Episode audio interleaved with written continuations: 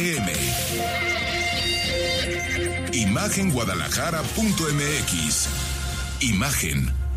Más fuertes que nunca.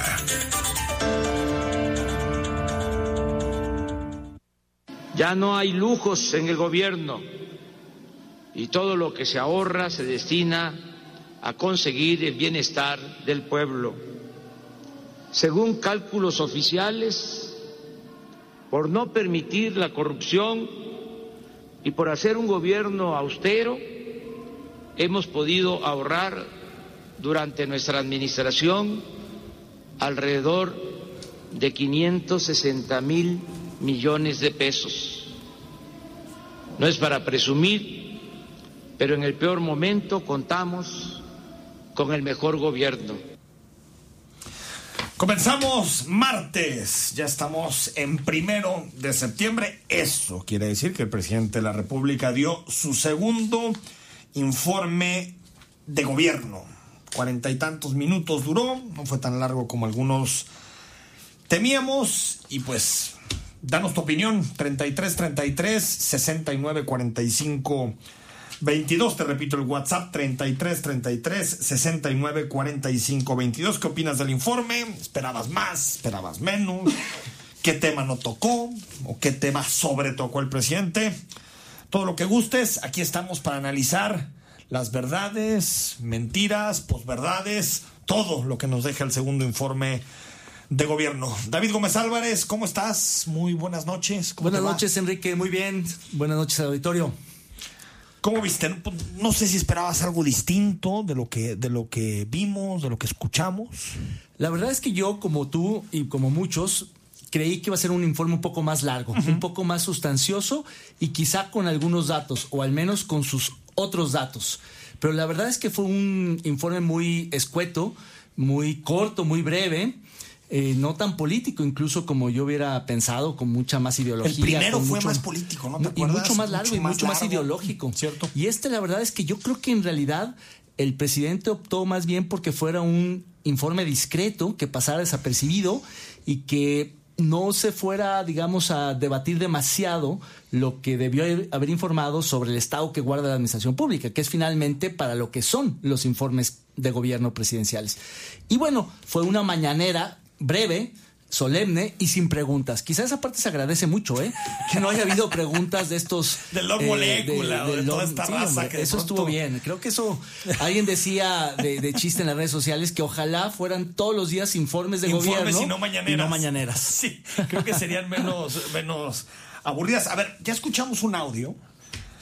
Eh, decía el presidente, y, y tenemos varios audios que vamos a compartir contigo, y también vamos a ir desgranándolos para que un poquito sepas qué de lo que dijo el presidente es verdad y qué de lo que dijo el presidente es mentira. Escuchábamos eh, antes de iniciar, David, cuando decía el presidente, no es por presumir, pero nos hemos ahorrado 560 mil millones de pesos en combate a los privilegios y a la corrupción. Esos famosos 500 mil millones de pesos que el presidente habló durante toda su campaña y lo que nos dice es, sí, existen. Lo, lo que no sé es dónde están esos. Pues es uno de los, de los otros datos, de los datos muy controvertidos, porque no es que realmente se pueda hablar de un ahorro que sume tal cantidad. No sé de dónde saque estas cuentas, pero ni con todos los recortes que ha anunciado y ha puesto en marcha en la Administración Pública Federal, ni con las incautaciones que son poquititas y que al final toman muchos años, no hay manera, no hay manera de llegar llegar a los cifra, 500 ¿no? mil millones de pesos. Por supuesto que no la hay. Don Jorge Rocha, ¿cómo estás? ¿Cómo están? Del Muy otro buenas lado de la noches. mesa. Enrique, David, qué gusto verlos. Igualmente. 560 mil millones de pesos se ha ahorrado el Estado mexicano, o se ahorró en el último año en combate a los privilegios y a la corrupción. Yo la verdad es que no, no, no sé.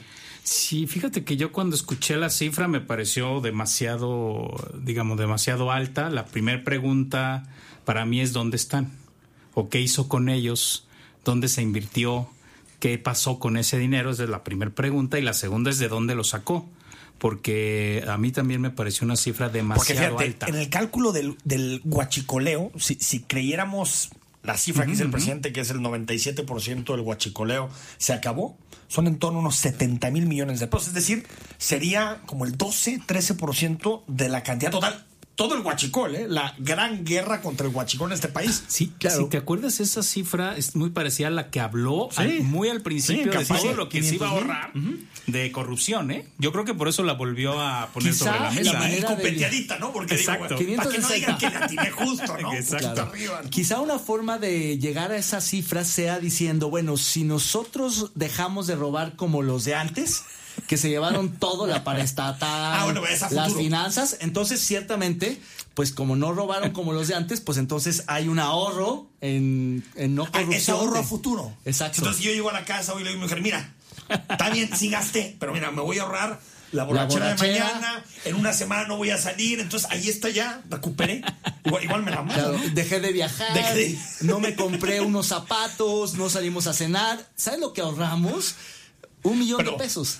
Pero entonces, ¿cómo dejamos esta? Yo creo que mentira, ¿no? Falsa. Difícilmente es, sostenible. No, hay, hay, que ver los anexos, a ver de dónde... Va bien el presupuesto, sí, ¿no? Sí el, presupuesto y los anexos del informe donde debe de estar ese tipo de información. Yo creo que no hay manera de sostenerlo, francamente. O media verdad, porque tal vez si hay ahorros...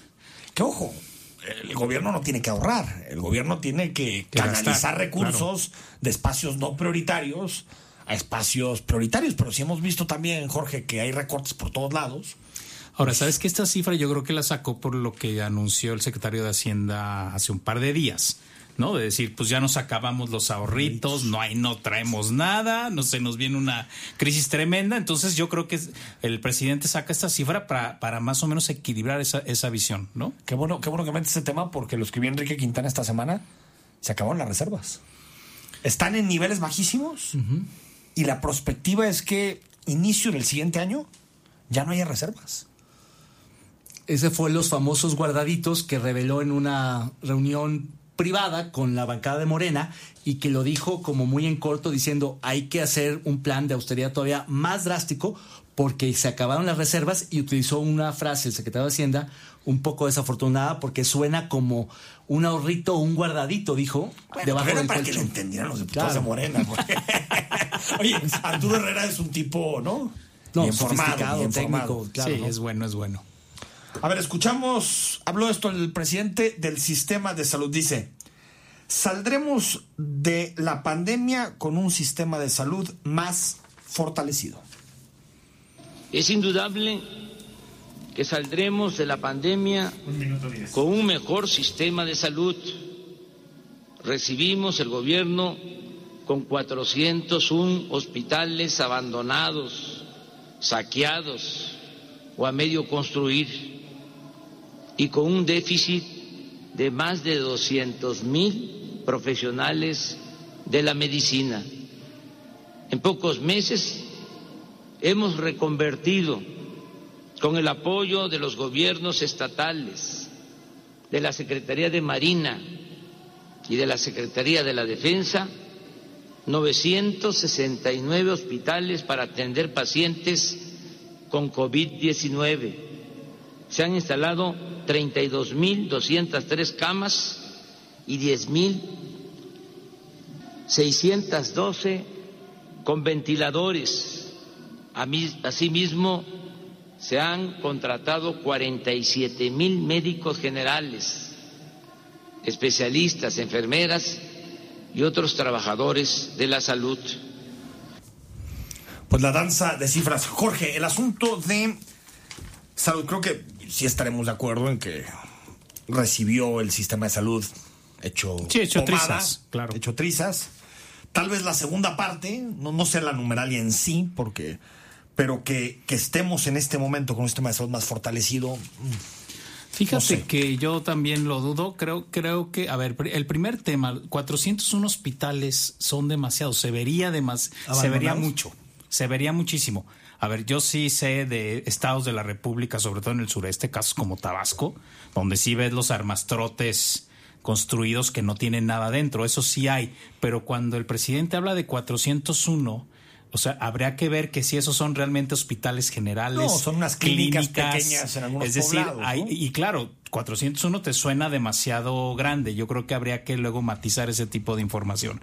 Ahora, aún con los datos que está planteando, pues si ha- habría una pequeña recuperación del sistema de salud, una pequeña recuperación, pero no estamos hablando de que ahora sí tenemos un sistema de salud fortalecido. Eso nos va a durar. Como los países escandinavos. No, nos va a durar una década de volver a, a- a tenerlo con una política muy consistente y muy agresiva de recuperación del sistema público de salud, por lo Sí. menos, ¿eh? Yo sí creo que por la presión que se está ejerciendo sobre el sistema de salud nacional, desde luego que cuando pase la pandemia estará en mejores condiciones que cuando se enfrentó la pandemia, eso es evidente. Pero hay muchas contradicciones también. México Evalúa ha estado reportando de manera consistente y periódica un subejercicio en salud impresionante de hasta el 34% por la incapacidad del sistema para gastar el dinero a pesar del desabasto en, en- en medicinas, a pesar de la falta de camas, a pesar de la infraestructura. pero es por Hacienda, ¿no? Que um, amarra el gasto, ¿no? Claro, porque va etiquetado, porque tiene procesos, sí. porque lleva tiempos y es una paradoja que en medio de la pandemia, cuando más urge el gasto en salud, no se puede ejercer a su totalidad. Hubo un subejercicio ya reportado en la cuenta pública del año pasado y en este año de pandemia también lo hay. Lo que sí creo es que va a haber al final del día, después de la pandemia, mucha más inyección de recursos y recuperación de este tipo de infraestructuras, contratación extraordinaria de todo este personal de medicina y sí creo que pueda salir, digamos, menos mal, pero ciertamente es muy necesaria una reforma profunda del sistema para integrar en los subsistemas en que está fragmentado el sistema Sí, salud. tú eso lo apuntabas Los mucho, Jorge. expertos dicen que el Sí, problema es una es eso, lo que tenemos, ¿no? Sí, que es el un sistema que ISSSTE, fragmentado. Que acá, que... que el estatal, que el- el que es Insabi, que era antes Seguro Popular, ¿no? El que... eh, a ver, porque nos quedamos con ese debate, Jorge. El Insabi, pues... Ah, no, ese ahí se quedó, ¿eh?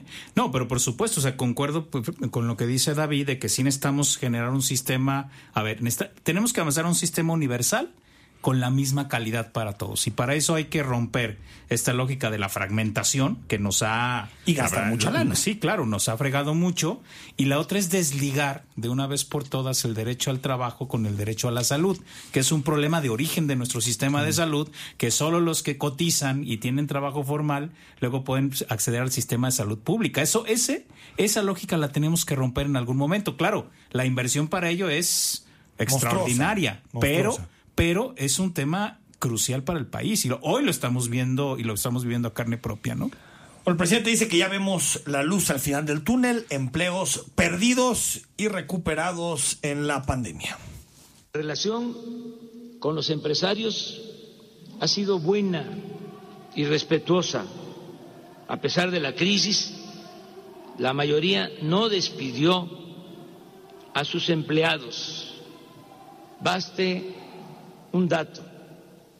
Antes de la pandemia estaban inscritos en el Seguro Social 20 millones 500 mil trabajadores en cerca de un millón de empresas. En los momentos más difíciles se perdieron un millón de empleos y ya estamos recuperándonos. ¿Cuántos empleos eh, se mantuvieron a pesar de la pandemia? 18, 19 millones 500 mil empleos. 18 millones 500 mil empleos. Estos son, David, los formales, ¿no? Estos son los empleos registrados ante el IMSS. Pero incluso en estas cifras que da el presidente hoy en la mañana en su informe no, no cuadran, porque si eran 21, 20.5 millones y se conservaron 18.5, quiere decir que se perdieron 2 millones, Ah, sí. cuando en realidad la cifra oficial del IMSS de empleo es que se perdieron 1 millón 100 mil empleos formales. Todavía no entramos a los informales, lo cual tampoco me checa en las propias cifras del presidente de acuerdo a datos oficiales. Pero lo cierto es que se atribuye un logro, un esfuerzo de los empresarios, sobre todo de los micro y pequeños empresarios de este país, que sostuvieron el empleo a pesar de no haber habido ninguna política de rescate, ni incentivos fiscales, ni subsidios al empleo, ni por supuesto de los a las- trabajadores. de que nada. tuvieron que aguantar, porque a los trabajadores también le dijeron... Le reducen sueldos, te vas a casa, los descansar. todo el día y en la noche cuidar a los... O sea, creo que fue una labor de, de empresarios y trabajadores, Jorge. Sí, a ver, yo todavía no, esta cifra no la veo en firme porque obviamente todavía no pasamos el, el, evento de la crisis económica derivada de la pandemia. Eso todavía lo vamos a, a, arrastrar por lo menos, por lo menos todo el 2020. Entonces es una cifra inicial inicial, yo creo que va, va a crecer. Y el tema que sí, eh, ya ustedes lo dijeron, que no toca el, el presidente, es todo el, los impactos a la economía no formal que parece que es son más tremendos, ¿no? tremendos. Sí, es, es que, donde ver, está la, el mayor impacto Jorge, en pobreza. Un empleo formal, como sea, tienes que llevar un proceso. Eh, un despido implica que tienes que pagar una Claro. indemnización, tienes que pagar un dinero, dar de baja el seguro social. Todo un procedimiento en la economía no formal, por ejemplo, con una persona que te ayuda en tu casa. Pues solamente un día le dices, oye, pues ya no vengas mañana porque hay coronavirus y no, no podemos tener esto y se acabó el trabajo. El día siguiente cual. ya no tiene trabajo esta persona. Imaginemos cuántos casos de esos, David, existen en el país. Yo creo que tres o cuatro veces esta cifra. ¿eh? Por eso Sí. los efectos sociales de la crisis económica Son tan devastadores, mucho más. Y efectivamente lo que dice el Coneval, y es una cifra que también ya se ha discutido mucho, es que se generarán este año por este efecto 11 millones de nuevos pobres en el país y 7 millones de hogares de este país, de acuerdo a la encuesta esta ya no de ocupación y empleo en vivienda, sino telefónica, 7 millones de hogares vieron reducido en algún porcentaje su ingreso. Eso tiene efectos devastadores en el ahorro, en el patrimonio, en la posibilidad de continuar en la educación, a pesar de que es a distancia. Es decir, todavía no vemos los efectos sociales de unos datos económicos preliminares que se siguen moviendo. Porque a Claro. pesar de que tocamos fondo, se supone, y hay una recuperación lenta de empleos, todavía hay pérdida en otros sectores. Todavía no sabemos cuál es el balance final en No, empleo. e incluso, Jorge, el, el- el empleo sí siempre es uno que le llaman un indicador rezagado del ciclo económico. Es decir, en muchas ocasiones el empleo o el impacto en el empleo se ve después.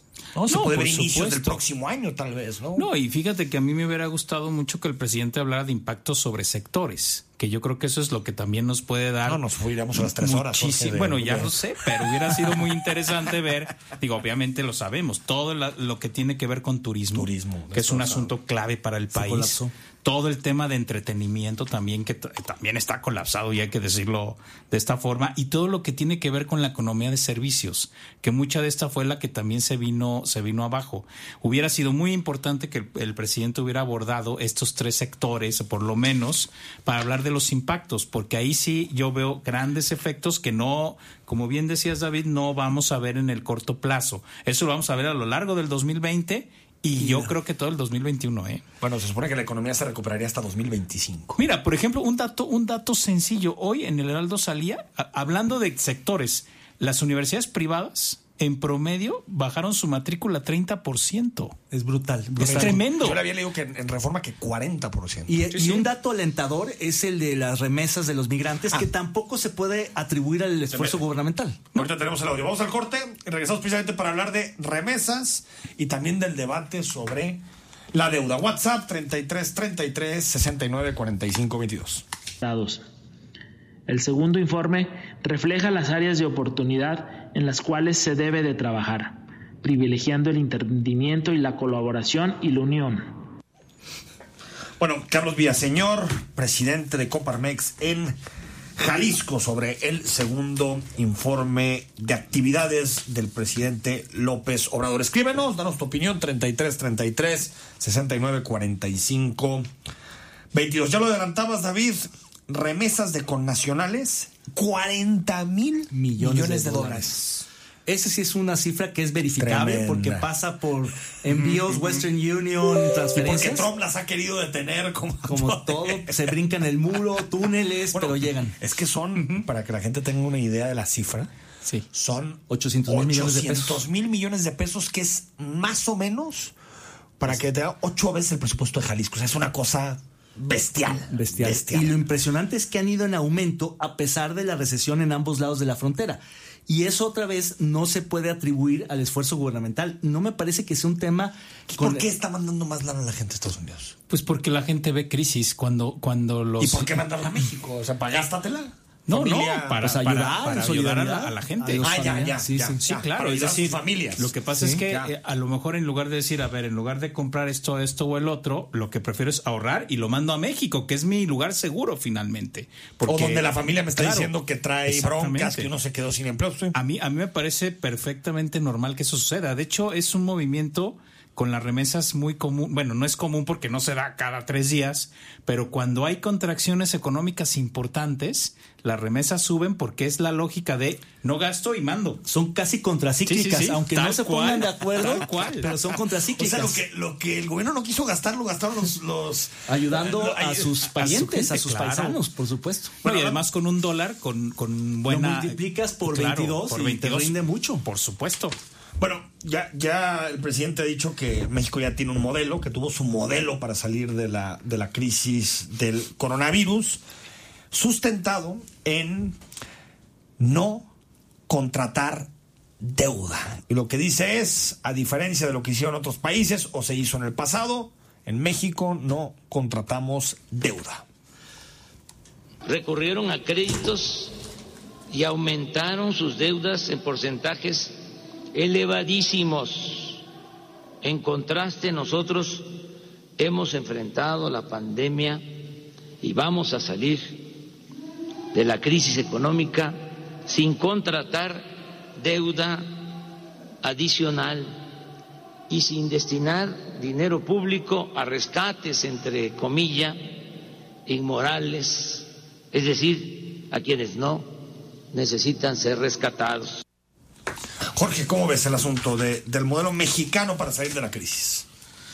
¿Hay modelo? Bueno, eso dice el presidente y que somos el único en el mundo. y- No, a ver, obviamente, con- vuelvo a repetir, en el informe el, presidente no, a ver, no hay prácticamente nada de autocrítica, más bien lo que hay que hacerle caso es a lo que acaba de decir el Banco de México en sus predicciones, lo que dijo Arturo Herrera a la bancada de Morena, creo que es lo que hay que hacerle, hacerle caso, y más bien yo lo que veo es una, a ver, un escenario muy complicado en términos económicos, porque como ya lo estábamos señalando hace rato, no, el gobierno no va a tener dinero, la recaudación por supuesto que va a disminuir, eso también lo sabemos, entonces no va a haber posibilidad de hacer estas medidas contracíclicas porque no va a haber con qué.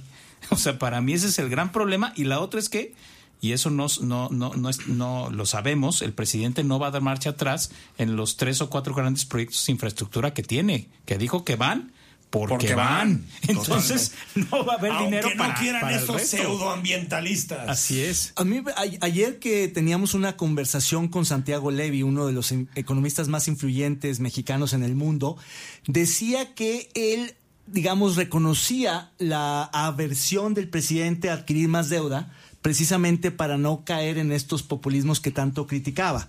El problema es que esta coyuntura tan compleja y particular es justamente para adquirir deuda. Si no, entonces, ¿en cuál coyuntura? ¿Cuál puede ser peor que esta crisis en 100 No, y años aparte está como barata para adquirir la deuda? deuda. Y o lo sea, peor de todo, 6% ¿y menos sabes qué? 3 de inflación es 3 real. Claro, O sea, lo que él 3% decía real. es que México ya tiene, digamos, contratada y autorizada una línea de crédito. crédito en el Fondo Monetario Internacional de las más baratas del mundo porque venimos pagando una comisión muy alta por tener esa línea vigente desde hace una década y nunca la hemos utilizado. Entonces decía, este es el momento y Ah, justamente el es el... es el diablo para el presidente. Claro, Prefiere además pedirle incluye- a Standard Poor's o Claro. a Y decía eh, Santiago Scotiabank. Levy que el fondo en esta contingencia no pone condiciones como sí las puso en su momento en los noventas con el famoso consenso Ahora, de Washington. co- como siempre en economía, Jorge, es el dinero tiene que salir de algún lado. Decisión. Uno, lo decíamos, los connacionales que están en Estados Unidos que mandan dinero a sus familias. Dos, la gente se endeuda. Claro. Es que esa es la diferencia. Tú te puedes endeudar a una tasa muy atractiva, muy atractiva, y lo que estás haciendo es decirle a la gente, no, yo no me voy a endeudar, endeudate tú. Si tú quieres salvar a tu empresa, tú saca el crédito para, sacar, para salvar a tu empresa. ¿Y por qué no me quiero endeudar? No tanto por un asunto de los populismos y eso, no creo ni siquiera que al presidente le importe ese asunto, sino porque quiere tener margen de maniobra para sus proyectos. Para eso quiere. Y sabe que si pide más deuda, suben las tasas de interés, posiblemente. Pero podría incluso financiar sus propios proyectos de No, infraestructura con- con, parte de la deuda, claro, Bueno. porque hay mucha flexibilidad.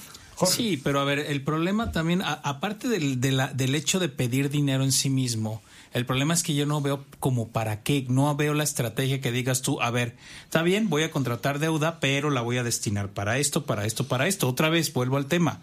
Lo único que el presidente tiene claro es dos bocas, tren Maya, eh, proyectos del Istmo de Tehuantepec y, y Santa Lucía. No hay ningún otro proyecto de gran envergadura en el país fuera de esos cuatro. Para mí ese es el gran problema. Dices, bueno, contratemos deuda, pero ¿para qué?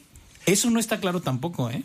Bueno, una propuesta que provino de la sociedad civil y que recogieron muchas de las bancadas, algunos diputados de todas las bancadas, fue eh, algún tipo de transferencia de ingreso mínimo eh, vital, mínimo vital ingreso único.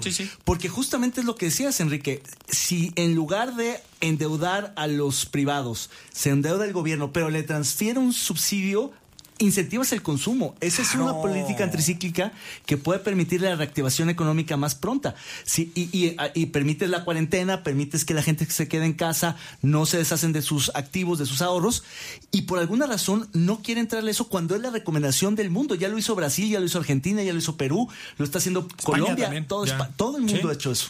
A ver, a ver, yo creo que otra vez el tema, el tema mm, de las finanzas públicas y o incluso el hecho de que se lo proponga la oposición, pero pues estaba cantado para un seguro de desempleo, para la persona que perdía su empleo por eso, no, no te digo que reciba 30 mil pesos, no, no, no. un salario mínimo tal vez, o, o salario, o dos salarios mínimos, eh, cuando más, pero no lo quiso ni, ni discutir el presidente. Y fíjate, decía, eh, van hay otros países que van a decrecer más que México, es cierto, sobre todo los de la zona euro.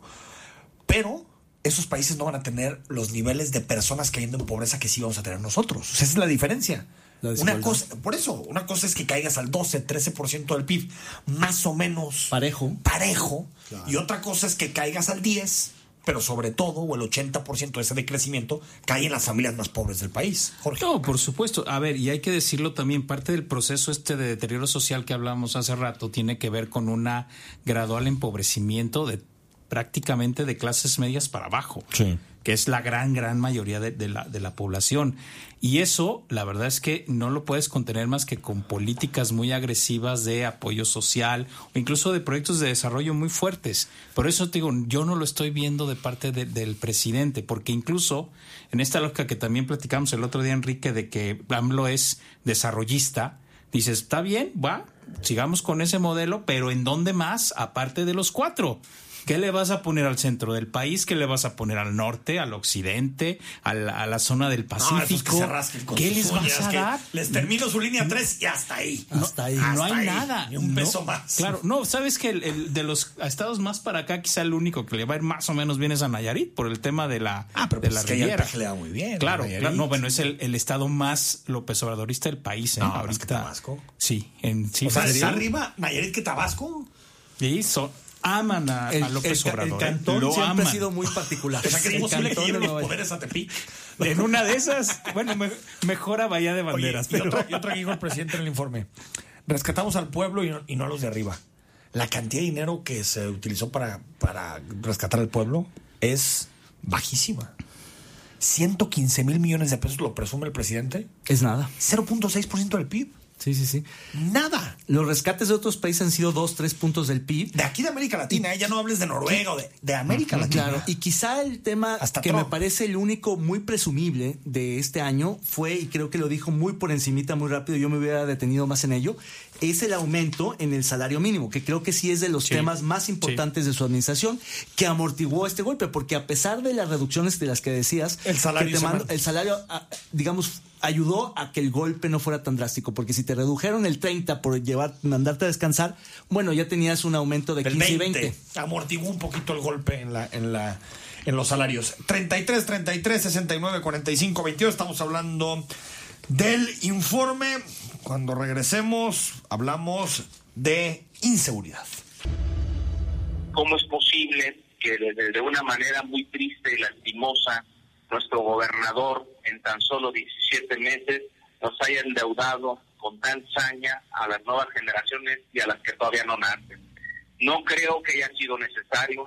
Hay un presidente que nos pone el ejemplo que con austeridad y con cero corrupción se pudo manejar la pandemia, se puede rescatar la economía, porque si bien es cierto que cayó en algún momento, se depreció el, el peso, en este momento tiene una gran recuperación, depreciación, y que muy seguramente va a alcanzar los niveles que teníamos antes de la pandemia.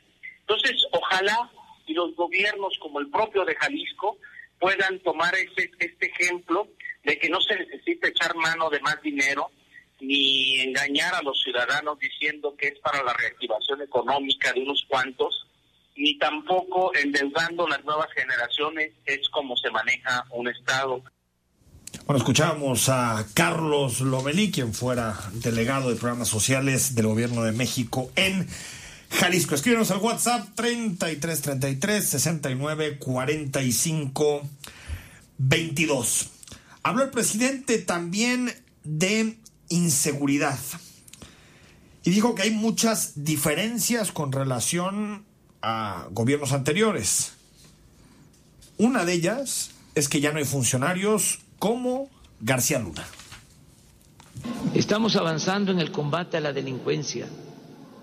Hemos establecido una nueva estrategia que empieza por procurar trabajo, educación y bienestar a las personas que están en riesgo de ser reclutadas por los grupos delictivos, especialmente jóvenes. La lucha contra la pobreza, el desempleo y la marginación va acompañada del despliegue de la Guardia Nacional, un cuerpo de paz y de proximidad con la población, con presencia en todas las regiones del país, que cuenta ya con 97 mil elementos bien equipados y formados para alojar a estos responsables de la seguridad del pueblo. Se han construido 79 cuarteles se encuentran en proceso 34 y están por iniciarse 135 más, con lo cual llegaremos a 248 cuarteles a finales del 2021.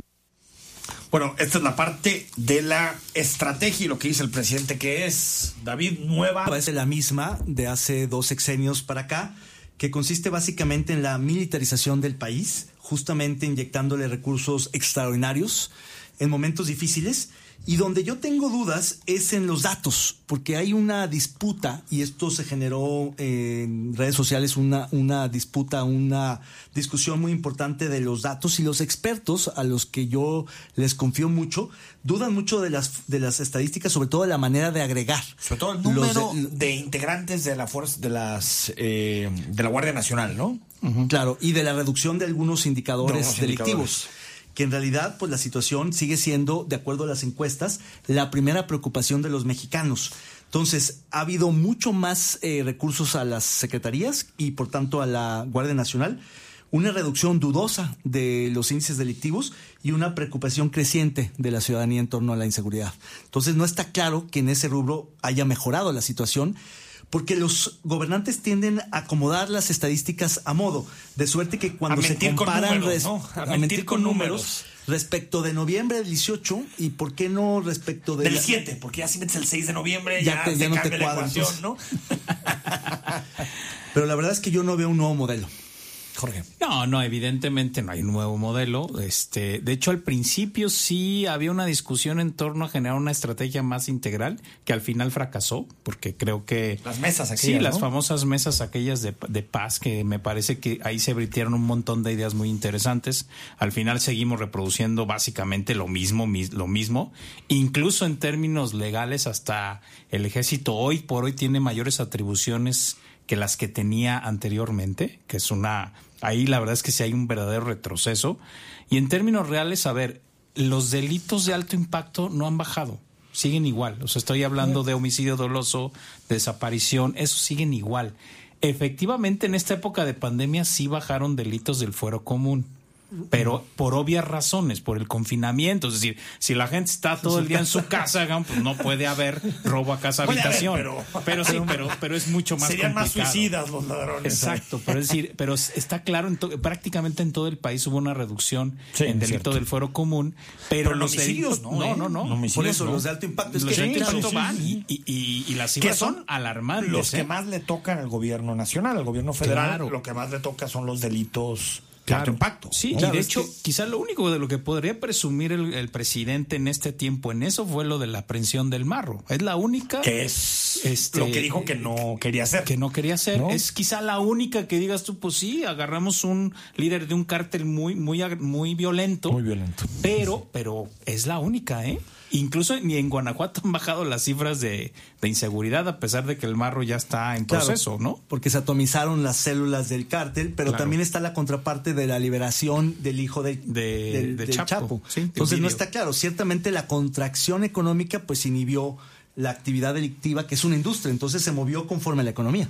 Claro. Sí, y sobre el caso de la Guardia Nacional, dice, es un cuerpo de paz y proximidad. Újoles, eh, es- suena De como... paz y O sea, militares que les pusieron el emblema de la Guardia Nacional se convirtió en un cuerpo de paz, algo así como los cascos azules de, De la ONU. Naciones Unidas, más o Y de menos. proximidad como Oye, la Policía Municipal madrileña. no, no- no sé si ustedes los, ha- lo- lo- lo- los han visto en la Guardia Nacional. Hay muy pocas patrullas en una ciudad como Guadalajara. En No, muchas ocasiones van en la patrulla municipal, no están bien armados. Es decir, hay- más allá del enfoque, que yo creo que es erróneo el enfoque de la Guardia Nacional, incluso la implementación dista mucho de lo que debería No, ser un cuerpo Fíjate que en Jalisco el único municipio donde yo he visto una presencia más notable de la Guardia Nacional es Puerto Vallarta. ¿eh? Y Es el Tonalá también, único, ¿no? Un sí. poquito. Y algunos del sur de Jalisco, pero en la zona metropolitana la verdad es que no tienen ningún tipo de, de presencia. Y además, a ver, díganme ustedes a la memoria de operativos de Guardia Nacional en Jalisco. O- No, no, No hay. operativos. Operativos, no, se supone que son para eso. No. Se supone que es para precisamente hacer medidas de contención especiales que no pueden hacer ni las policías este, Estatales, estatales, ni- las municipales. Les pregunto de algún operativo en Jalisco. No, pero mejor que no haya, porque después pasa como lo Sí, de ¿verdad? Culiacán. Claro. No, no, no, mejor. Y bueno, ya, ya, ya lo anticipaban Jorge y David. El presidente dice que los delitos van a la baja. Casi en todos los delitos ha habido disminución en comparación con noviembre de 2018. Hay menos secuestros, feminicidios, robos a transeúntes, a transportistas, menos robo de vehículos, robo en transporte público colectivo, menos robo en transporte público individual, menos robo a negocios y menos robo a casas habitación. En todos ellos se ha registrado una baja del orden del 30% en promedio. Solo han aumentado dos delitos, homicidio doloso y extorsión, en 7.9 y 12.7% respectivamente, vinculados estos delitos fundamentalmente a la llamada delincuencia organizada. Bueno, ya salieron también organizaciones feministas a contradecir Claro.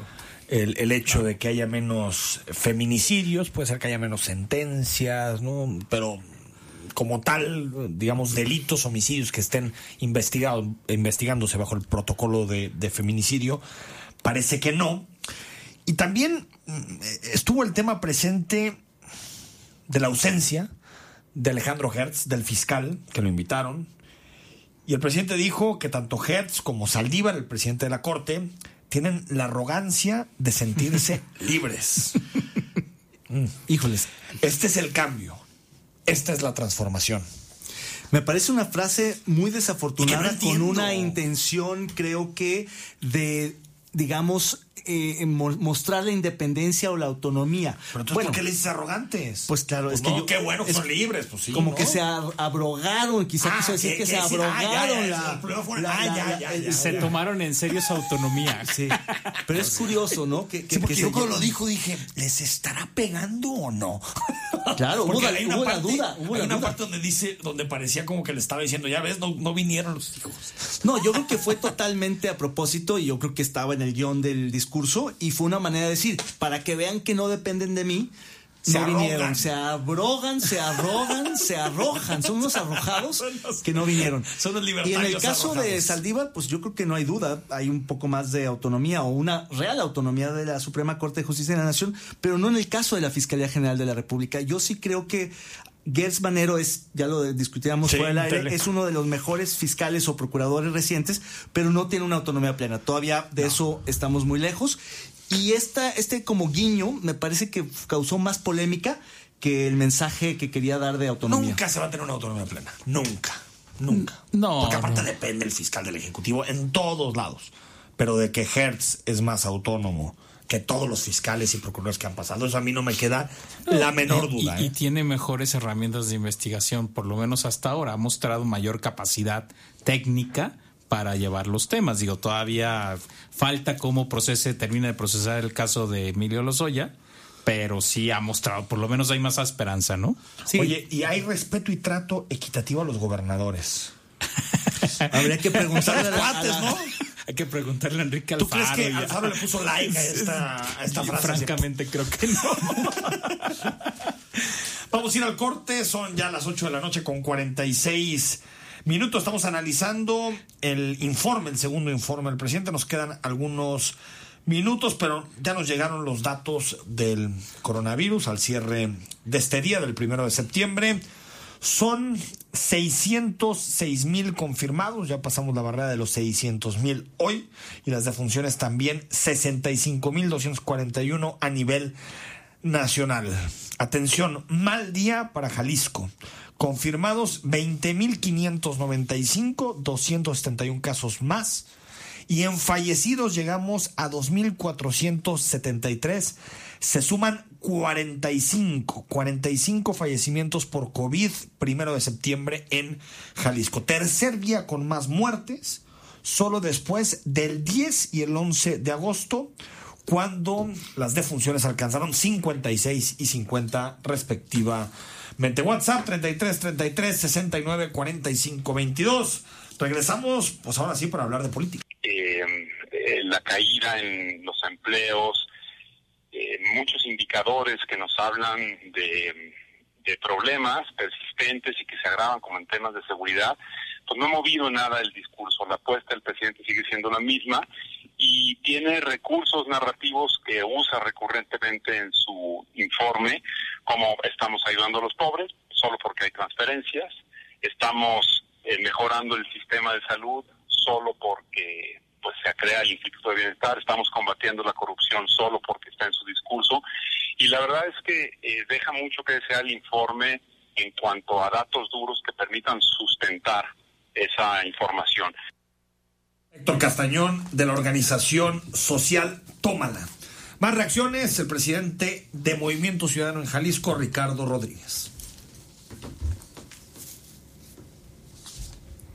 Eh, lamentablemente lo que escuchamos hoy del presidente López Obrador, eh, más que un informe, fue eh, la lectura de un país ideal que quisiera el presidente, en donde no hay eh, feminicidios, en donde no hay tortura, en donde no hay desapariciones, en donde hay independencia del Poder Judicial, en donde es un gobierno que apoya al medio ambiente. Es decir, lo que escuchamos por parte del presidente fue una serie de justificaciones de todo lo que está haciendo eh, de manera eh, negativa. Eh, nosotros eh, lo que hubiéramos esperado eh, en general es eh, que hubiera hecho el presidente, que hubiera aprovechado la oportunidad para hacer un claro reconocimiento de la circunstancia que estamos viviendo como país, que literalmente se dijera lo que vemos todos los mexicanos todos los días, que estamos en un país con una profunda crisis económica, con una profunda crisis sanitaria. Bueno, no, no podía faltar en el informe, respetaré lo que diga la gente en la consulta para enjuiciar a los expresidentes. En los casos en los que está, están implicados expresidentes de la República, he propuesto que las autoridades responsables desahoguen el asunto con absoluta libertad y que de ser necesario se celebre una consulta para conocer la opinión del pueblo.